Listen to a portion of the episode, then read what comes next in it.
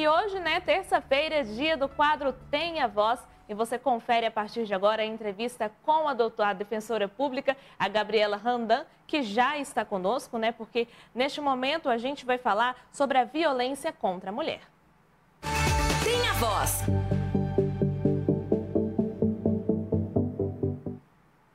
Gabriela Randan, que já está com a gente. Oi, Gabriela, seja bem-vinda. Jordana, uma satisfação estar aqui com todos e todas os telespectadores da Sagres e com você hoje à tarde. Prazer te receber também, Gabriela. E, Gabriela, hoje o nosso assunto né, tem muito a ver com o que aconteceu no início dessa semana. Hoje a gente fala sobre a violência doméstica e também é relacionada às crianças e ainda a questão do casamento infantil e a prevenção do abuso sexual. E com essa situação que a gente está vivendo, que especialmente o Afeganistão está vivendo, Gabriela, eu queria que você explicasse para a gente, para quem está nos acompanhando, o que que essa mudança de governo, né, com o que o Talibã assumindo o governo lá no Afeganistão, o que que significa para as crianças, especialmente para as meninas? Nossa, interessante, Jordana, que nós fizemos essa pauta antes dessa semana, né? A gente jamais ia imaginar que ela ia tão acalhar de acordo com o que está acontecendo aí internacionalmente lá no Afeganistão. É muito triste, é, para quem não sabe o que está acontecendo, não acompanhou, no último domingo, o grupo Talibã, que é um grupo extremista islâmico, que são bem radicais mesmo quanto à religião islâmica, eles tomaram o poder que estava até então é, instalado lá no Afeganistão e tomaram militarmente. E esse sistema, o regime instaurado pelo Talibã, é de uma extrema restrição de, de direitos a todas as pessoas. Os homens, por exemplo, eles são obrigados a usar barba, é, uma infinita quantidade de coisas, mas quem sofre mesmo são as mulheres, as meninas e as mulheres. É, já está circulando internacionalmente que no domingo mesmo o grupo já pediu para os líderes religiosos da região uma lista com mulheres acima de 15 anos e menores de 45 para é, com fim do casamento. Mas nós sabemos que esse casamento não é um, um casamento onde há o consenso das duas partes. É um, um casamento no sentido de escravidão sexual mesmo. E, além disso, das mulheres se tornarem escravas sexuais, é, quando há instauração desse regime pelo Talibã, elas são obrigadas a utilizar a burca, que é aquela vestimenta toda preta, onde só ficam os olhos das mulheres à mostra. As mulheres também são proibidas de frequentar escolas, elas só podem é, frequentar até os 10, 12 anos de idade, depois disso elas já não podem mais. Elas não podem trabalhar e só podem sair na rua acompanhados de um homem. Então, assim, é, nós falamos que essa restrição de direitos é para todas as pessoas, mas para as mulheres e para as meninas serão é, os efeitos serão os estragos serão muito maiores, infelizmente, Jordana. Pois é, Gabriela. E falando sobre essa questão do, do casamento infantil, né? O que, que caracteriza o casamento infantil? É, a partir de que idade? Por exemplo, é, é comum a gente ver falar né, que ah, uma menina de 14 anos, se é, ela sabe o que, que ela quer, ela sabe que ela quer casar, mas não é bem assim, né? Exatamente. É, para a, efeitos de legislação, da legislação internacional, o casamento infantil é toda união, formal ou informal, com, é, onde a outra parte seja menor de 18 anos de idade. Aqui no Brasil, nós temos a diferenciação entre crianças e adolescentes, crianças até 12 anos de idade incompletos e adolescentes de 12 a 18. Mas prefeito normativo internacional não há essa distinção. Então, o casamento infantil é a união é, com essas, essas pessoas é, menores de 18 anos. E claro que a grande maioria delas são com as meninas mesmo. Nós temos aí razões históricas. A geração das nossas bisavós, principalmente. A minha bisavó, à época, ela se casou com 16 anos. Na época da minha avó, minha avó casou-se com 24 e já falavam que ela era velha para se casar. Então, era cultural e era valorizado esse casamento da mulher o quanto mais jovem. Era muito comum aí de moças de 15, 16 anos se casando nessas, nessas gerações aí dos anos 30, 40. Era cultural e muito comum. mas a nossa legislação evoluiu e hoje, até o fato de se manter relação sexual com alguém de menor de 14 anos de idade, há uma presunção absoluta da lei de que é estupro de vulnerável. É, o casamento nessa idade, entra a questão da violência doméstica, né? É, é muito mais comum, é, você que vai me dizer isso na verdade, né? Se é muito mais comum a violência doméstica em casamento infantil, é, qual, como que são os dados, né? A, a incidência entre casamentos com menores de 18 anos da violência doméstica é maior? Bom, eu não tenho conhecimento sobre esse estudo dessa diferenciação da violência doméstica nos dois contextos. Mas, é, segundo dados internacionais, cerca de 12, 12 milhões de meninas se casam por ano. Então, é, a gente vê aí uma grande quantidade desse tipo de união. E com relação ao contexto da violência doméstica, muitas vezes a gente vê que essas meninas, elas casam-se até para fugir desse contexto da violência. Às vezes elas pensam que para sair de casa é melhor estar com outro homem do que estar no lar violento dela, que muitas vezes ela sofre ali com aquela, com aquela violência dos seus pais, ou então ela sofre algum tipo de abuso, até sexual mesmo, por parte de pai, de algum amigo do pai, algum parente, e ela vê que sair de casa é a melhor opção para ela, infelizmente. E nós vemos essa, esse agravamento até nas periferias. Nas periferias ainda é muito cultural essa situação da mulher se casar jovem, ter filhos jovens. É muito comum a menina engravidar e ela logo ser obrigada a casar, né? A gente vê muito isso ainda, infelizmente, na nossa cultura. E correlacionando também essa questão dos adolescentes e crianças com a violência doméstica, acaba que eles são vítimas indiretas. Pode ser que às vezes o pai, a mãe não agrida fisicamente a criança, mas só deve estar vendo ali observando aquilo ali, ela já cresce já é, com crenças relativas a essa situação da violência, se colocando ali, a menina já se colocando numa posição de futura vítima, o menino na, na, na posição de futuro agressor, e a gente paralela essa situação, fazendo paralelo lá com a situação do Talibã, essas crianças, desde cedo, tanto as meninas quanto os meninos, eles têm a mente muito deturpada as crianças são recrutadas já para ir para o exército já crescem com aquela mente para reproduzir aquele sistema no futuro, inclusive com as mulheres, de uma submissão, uma verdadeira subjugação daquelas mulheres naquele território. Doutora Gabriela, é outro ponto. Além da criança, além da menina que se casa, né?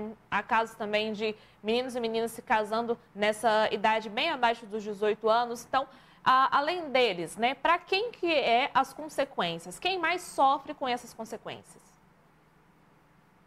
Bom, é, com certeza a, a, pessoa que se casou nessa idade, ela tem bastante sofrimento. Eventuais filhos que venham dessa união, é uma, é uma cadeia de sofrimento que ela vai se perpetuando, porque é, a menina muito jovem acaba que ela deixa de estudar para cuidar da família, para ser mãe, e ela fica sem, muitas vezes, uma perspectiva de futuro fora daquele relacionamento, podendo se colocar fora dessa situação de violência que é uma adolescente estar casada com uma pessoa adulta, mas ela podendo se tornar uma vítima de violência doméstica, porque ela é ali, ela está muito fácil de estar no domínio daquele, daquele homem, que a moça muito jovem, sem o psicológico desenvolvido, ela acaba sendo mais submissa no psicológico, no financeiro, no moral, no material, em tudo. Então, eu creio que esse sofrimento maior é para ela e, por uma, uma maneira bem indireta, essas crianças elas também vão acabar sofrendo. E para reduzir essa taxa de casamento infantil e também prevenir eh, o abuso sexual, o que, que o poder público deve fazer? O que, que tem que ser mudado? O que, que tem que ser inserido? Bom, é muito interessante que o poder público promova campanhas de incentivo à contracepção dessas adolescentes, que na maioria das vezes elas acabam se casando porque engravidam e se veem numa situação ali difícil. Então, é, não adianta a gente virar e falar assim para os adolescentes, falar, olha, a melhor maneira de você evitar engravidar é não ter uma relação sexual, porque não vai adiantar. Nós precisamos fazer uma educação sexual, sim, nós precisamos, é, nas escolas, nos nossos lares, conversar com nossos filhos, com nossas, nossas filhas, transmitindo nossos valores. Mas isso não impede que, embora a gente transmita os nossos valores, de que é errado, é, enfim, aquela situação, a gente tem que dizer sobre a questão contraceptiva, porque senão vai ficar um discurso muito da boca para fora e ele não vai ser efetivo. Não adianta estabelecer uma barreira entre a mãe, o pai e essa adolescente, dizendo: olha, não faça isso. E acreditar que a adolescente não vai fazer. Não. Ensina a usar um contraceptivo, é, leva na, na, na, ginecologista, no ginecologista, para que essa menina ela aprenda a, a se cuidar e ensinar aos meninos também. Porque muitas vezes deixa-se a responsabilidade para evitar uma gravidez nas mãos das meninas. E isso é muito errado. Tem que se incentivar os dois a aprender a evitar uma gravidez, a evitar as doenças sexualmente transmissíveis. Então, eu acho que passa muito por aí, essas políticas públicas voltadas para é, inibir essa gravidez na adolescência. E caso ocorra essa gravidez nas situações legais que são permitidos o abortamento, como, por exemplo, a má formação do feto e no caso de estupro, que não haja um óbice dessa menina, se ela assim desejar, que ela exerça o seu direito e faça esse aborto de maneira legal e segura, porque aí daria até uma outra pauta para nós ficarmos aqui discutindo que as mulheres elas, elas acabam morrendo nos abortos clandestinos. Então, às vezes, a gente é, quer combater, quer utilizar argumentos de ordem moral, que infelizmente eles não vão socorrer a todas as pessoas e a todas as situações. É muito fácil, eu aqui do meu lugar de mulher branca, é, estudada, sou assim, tem, tem uma situação é, boa na sociedade, enfim eu querer julgar uma mulher que está lá na periferia, uma mulher negra, que acabou engravidando de uma pessoa, enfim. Então, nós não podemos deixar de expressar essa situação. Então, a gente tem que olhar tudo isso, que o poder público faça essas políticas e educação em gênero em todos os graus escolares, conforme prevê a Lei Maria da Penha.